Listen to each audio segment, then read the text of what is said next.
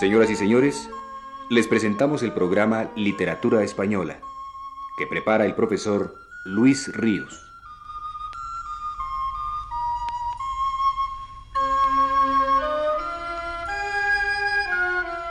El profesor Ríos nos dice, No solamente Azorín, sino casi todos los miembros de la generación del 98 fueron en buena medida periodistas, recobrando para esa actividad la categoría de importante género literario que Larra a principios del siglo XIX. Siendo un problema nacional al que tratan de hacerle frente lo que más estrechamente los une como tal generación, los miembros de ésta utilizaron la prensa como el cauce más adecuado para la expresión de sus ideas con objeto de hacerlas llegar al pueblo. ¿Hasta dónde ha influido el carácter propio del periodismo en su literatura? Los que más escribieron para los periódicos y revistas fueron Unamuno y Azorín. De ahí el enorme predominio que en su obra total tienen los ensayos breves de índole descriptiva, crítica y polémica. Valle Inclán y Baroja, dedicados casi por entero a la novela, escriben escasos ensayos. El primero no tenía muy buen concepto del periodismo porque afectaba el estilo, es decir, uno de los más importantes elementos del arte literario. La prensa, escribió alguna vez, avillana el estilo y empequeñece todo ideal estético. Y las primeras opiniones de Azorín, por cierto, no difieren mucho de la de don Ramón, como podemos comprobar en este párrafo de su novela La voluntad. El periodismo ha sido el causante de esta contaminación de la literatura. Ya casi no hay literatura. El periodismo ha creado un tipo frívolamente enciclopédico, de estilo brillante, de suficiencia abrumadora. Es el tipo que detestaba Nietzsche, el tipo que no es nada, pero que lo representa casi todo.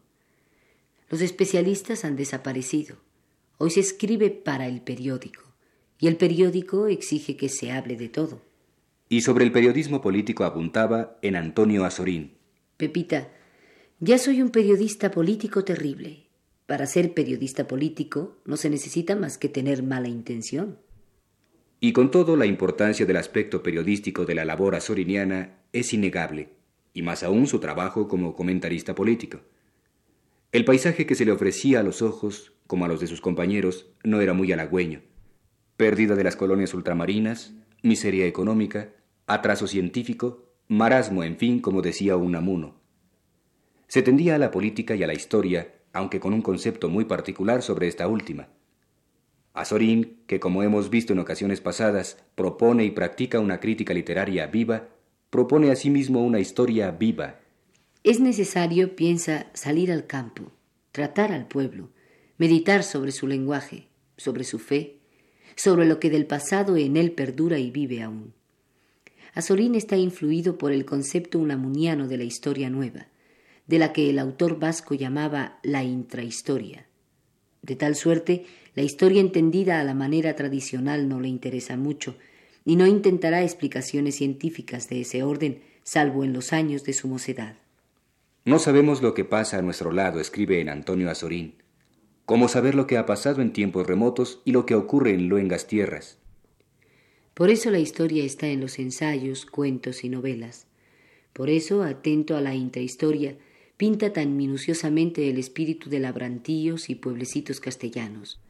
Es lo opuesto al filósofo de la historia, como observa Ortega y Gasset. El gran amigo de Azorín, Pío Baroja, opina del mismo modo. Dice La tendencia de los escritores a buscar el conocimiento de un país en la literatura y no en la historia es mucho más exacto, aunque parezca lo contrario, que la de los políticos que quieren hallar estos conocimientos en la historia y en la estadística. Por mucho que se quiera, la historia es una rama de la literatura que está sometida a la inseguridad de los datos, a la ignorancia de las causas de los hechos y a las tendencias políticas y filosóficas que corren por el mundo. Cuando el autor escribe, no puede prescindir de todo ello.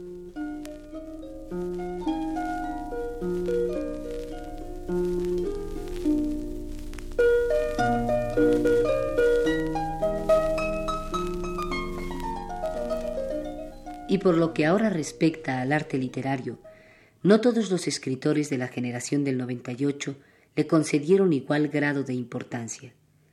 Para Miguel de Unamuno, la literatura importa en cuanto es un medio de expresión de la angustia humana, y nada más. Recrearse en el juego poético, dejarse llevar por la cadencia de la pluma, eran debilidades que le repugnaron siempre. Lo primero es el hombre, sujeto y objeto de toda filosofía. El hombre y su más individual y tremendo problema, su muerte, su aniquilamiento en la inconsciencia y en la nada. Teólogo en el fondo de su alma, Unamuno es un acérrimo antisensualista. Desea y practica una prosa llena de enjundia y asperezas. No, amigo, escribe en Mi religión y otros ensayos breves. El arte no puede reemplazar a la religión. Y más adelante dice, en las corridas de toros no hay las insoportables unidades de la tragedia pseudoclásica, y además allí se muere de veras. Y la literatura, mil veces se ha dicho y repetido, no es más que literatura. En otras ocasiones es aún más violento y llega a traslucirse en sus palabras un dejo de sus olvidadas y tempranas lecturas marxistas. He dudado más de una vez de que puedas cumplir tu obra al notar el cuidado que pones en escribir las cartas que escribes. Hay en ellas, no pocas veces, tachaduras, enmiendas, correcciones, jeringazos. No es un chorro que brota violento, expulsando el tapón. Más de una vez tus cartas degeneran en esa cochina literatura, una literatura aliada natural de todas las esclavitudes y de todas las miserias. Los esclavizadores saben bien que mientras está el esclavo cantando a la libertad, se consuela de su esclavitud y no piensa en romper sus cadenas. Y tanto como molestaba a Unamuno el arte literario, lo amaba Ramón del Valle Inclán apasionadamente sensual, fanático de la estética, a la que fundía con la religión en enrevesados y siempre muy literarios panteísmos místicos. No tan completa es la entrega de Azorín, y amando su arte de escritor sobre todas las cosas, no vacila en respetar y admirar otras actividades a las que concede la misma importancia. En ese sentido se mantiene en su característico término medio, y con mayor lucidez de su arte que la del fervoroso gallego, indica la función práctica, tangible de la literatura, presupuesta ya su finalidad estética. Tolstoy mismo escribe en La voluntad, ¿puede asegurar que no ha armado con sus libros el brazo de un obrero en rebelión? El libro, la palabra, el discurso, pero eso ya es acción. El gran pesimista es Pío Baroja. A pesar de haber escrito infatigablemente durante muchos años, de seguir escribiendo infatigablemente hasta el fin de sus días, duda muchas veces de la importancia de la literatura, y más aún insinúa la posibilidad de su extinción, pensando que su influencia queda limitada, empequeñecida día a día. Nadie duda, escribe en sus memorias, que la influencia literaria va desapareciendo en la sociedad y que puede llegar a desaparecer casi por completo.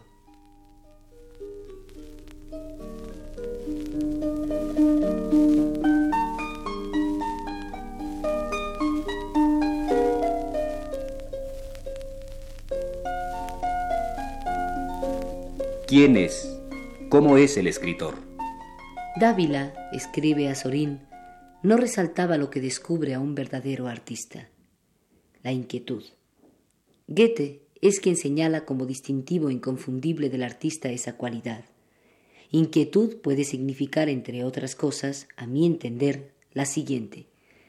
Deseo en cada momento de ser otra cosa distinta. Curiosidad siempre ávida, confianza en sí mismo y luego a luego desconfianza, taciturnidad y comunicación efusiva. Contradecirlo todo con Saturno y otorgarlo todo con Júpiter, según frase de nuestro Gracián. Bien que Gracián, no exento de inquietud, habla en el pasaje aludido de los hombres desiguales y los condena por lunáticos. ¿Y qué diferencia hay entre un inquieto y un lunático? Pero que el escritor sea normal no significa sino la existencia en él de una condición innata, minoritaria y de ninguna manera otra cosa. Esta anormalidad psíquica la supone a Sorín en la inquietud, y más precisamente en el instinto. ¿Sabe alguien, se pregunta con certeza, a dónde va cuando se escribe? Nuestro propósito es uno, y el destino de los escritos es otro. Confiemos, para no desesperar, en el instinto que nos guía sin instinto creador, imposible el artista. ¿No es este, por ejemplo, el caso de Bernal Díaz del Castillo, que buscando mercedes reales se convierte en el gran poeta épico de la conquista? A Bernal le guiaba su condición innata, su instinto literario, ajeno a la voluntad, indeterminable.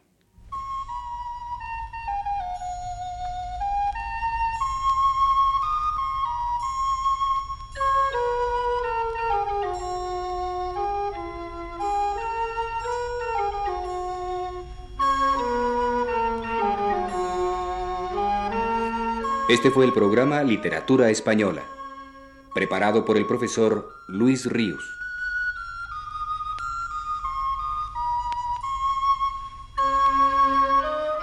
Realización técnica Ignacio Bill. Voces Aurora Molina y Sergio de Alba.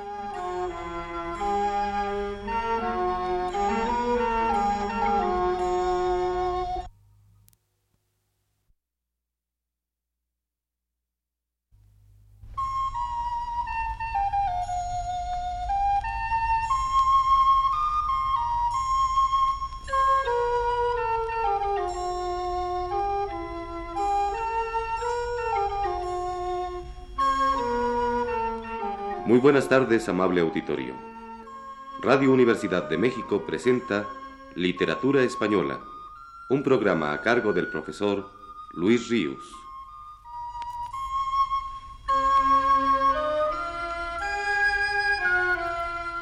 El profesor Luis Ríos nos dice en su texto más reciente. Refiriéndose a la actitud de Ramón y Cajal, Gregorio Marañón escribía a mediados de nuestro siglo. Inútil es recordar también que esa actitud de creadora crítica era un sentimiento colectivo de los mejores españoles de entonces.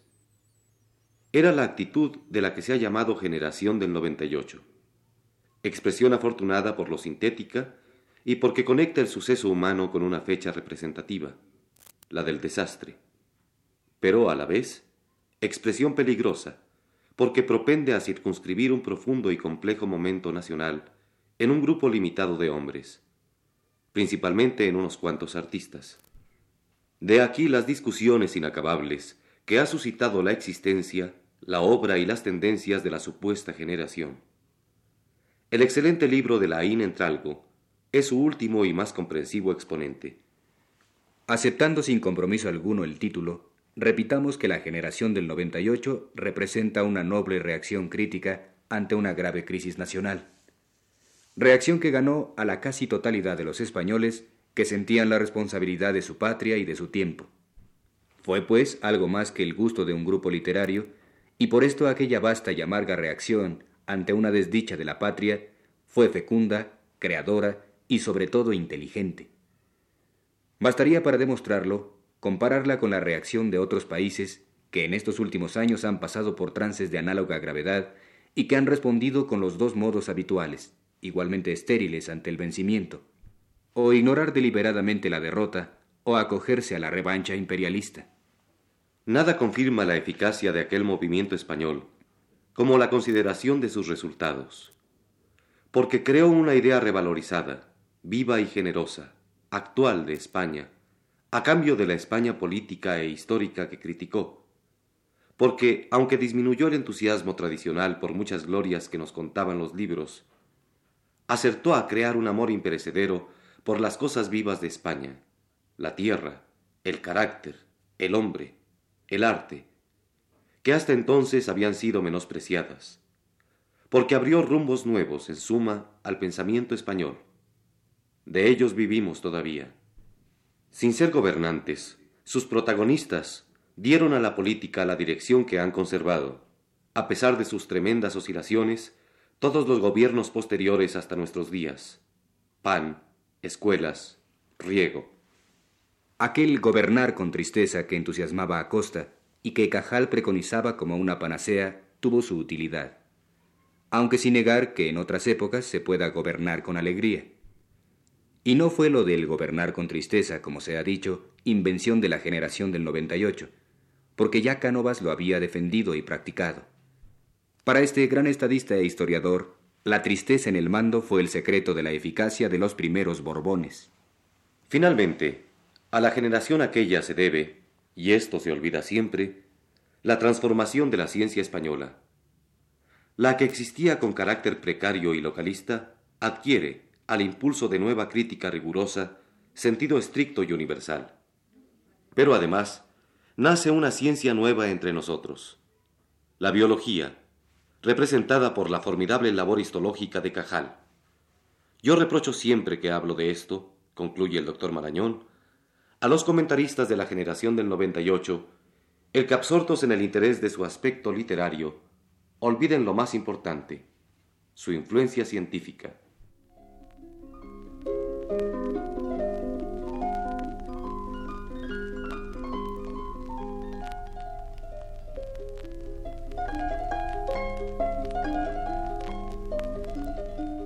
El objeto principal de haber recordado tales palabras de Marañón consiste en subrayar el carácter profundamente revolucionario que la generación del 98, ante todas cosas, tuvo, y que al correr de los años, tras las azarosas vicisitudes de la política española, y con la vejez de los miembros más destacados de tal generación y su conducta personal durante la guerra civil, salvo una o dos excepciones, llegó, si no a ser olvidado, si desde luego discutido y muchas veces negado.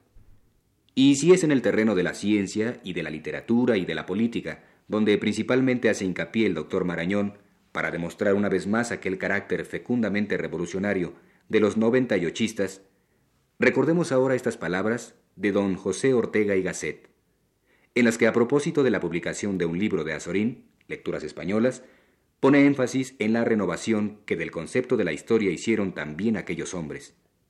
Estas son las palabras de Ortega. La historia de España, según todos reconocen, y yo he oído a los maestros de ella, no ha llegado aún a ese estadio de verdad científica. Salvo en cuestiones parciales de derecho y lingüística, es el pasado de España tierra incógnita, de topografía insospechada. No obstante, se ha acumulado libro sobre libro una gran biblioteca de historiografía nacional. En general, las obras que la componen se hallan totalmente remotas del carácter científico. Padecen una noción de la historia sobremanera anticuada. Entienden la historia como panegírico. Sus autores han sido llevados a tan ímproba y benemérita labor por un sentimiento heroico a la patria. Cosa más triste, no han conseguido su propósito. Y es que para construir la historia de España, es más conveniente un amor a España modesto y sin pretensiones, y luego un heroico amor a la ciencia histórica. Quiere decírsenos en otro caso, ¿qué se le había perdido a Mommsen en Roma? Pues bien, Azorín participa de una opinión que hoy comienza a ser aceptada por un grupo de jóvenes trabajadores en historia nacional. Yo no sé de estos asuntos, pero les he oído hablar y sostienen la idea de que la historia de España tiene que ser invocada partiendo de los defectos españoles más bien que de sus virtudes. Es más, aseguran que lo que hoy suele considerarse como nuestras virtudes étnicas no lo son realmente, y que nuestras verdaderas virtudes hay que irlas a buscar justo allí mismo donde los defectos brotaron. Esta afirmación no debe hacerse con ojos apasionados. No tiene nada que ver con el mayor o menor afecto a la patria. En ella se discute sencillamente una cuestión instrumental y técnica para hacer posible el edificio de nuestra historia verdadera. Pero aún en el plano de las consideraciones emocionales, yo creo que esa afirmación nos ofrece unas esperanzas de mejoría que aquella historia encomiástica acostumbrada no nos deja. Porque esta medida principalmente de alabanzas no contribuye a sanarnos, al paso que la nueva crítica es a la vez que historia terapéutica. Tal es, a mi modo de ver, la ventaja de considerar la historia de España como la historia de una enfermedad. Azorín concluye su libro con esta fórmula. No hay más aplanadora y abrumadora calamidad para un pueblo que la falta de curiosidad por las cosas del espíritu. Se originan de ahí todos los males. Una parte de Lecturas Españolas está dedicada a mostrar cómo esta no es una idea caprichosa y subversiva que se haya hoy ocurrido a unos cuantos tiene también sus clásicos. Las gentes más finas del pasado la han pensado en su día. Ahora es menester que trascienda al vulgo y que se ensaye la reconstrucción de nuestra historia mirando los fenómenos españoles al través de ella.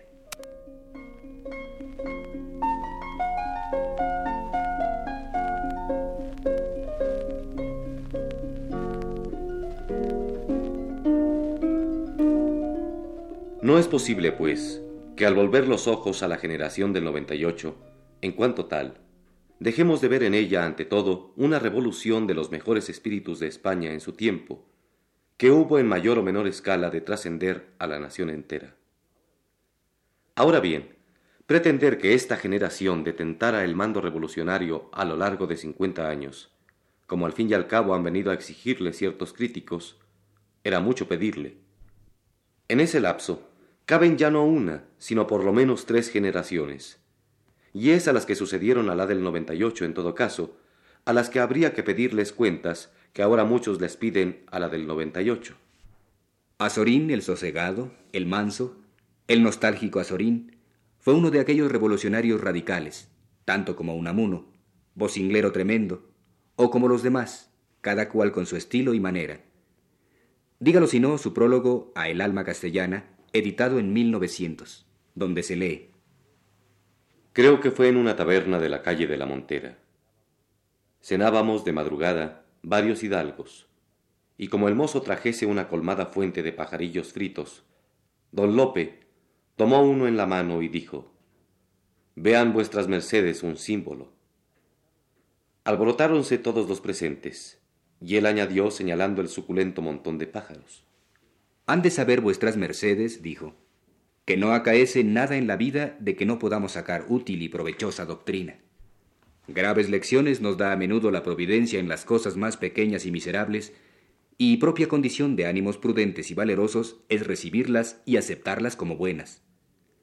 Así yo he considerado ahora en estas avecillas, y en el gran número de ellas que se comen las tabernas de Madrid, he considerado, digo, que bien pudieran representar nuestra ignominia, y para que vuestras mercedes no se escandalicen y alboroten, aclararé brevemente mis palabras.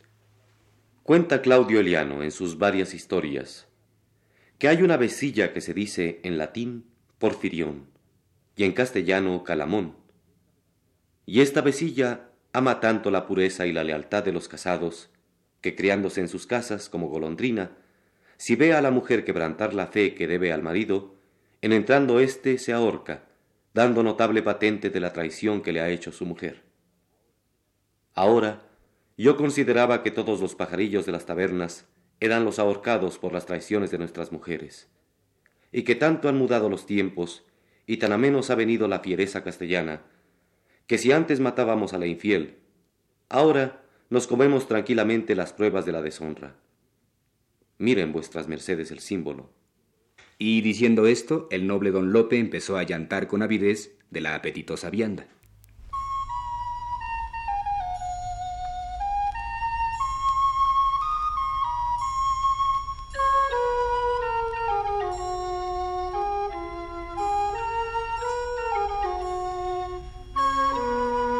Radio Universidad de México presentó Literatura Española, un programa a cargo del profesor Luis Ríos.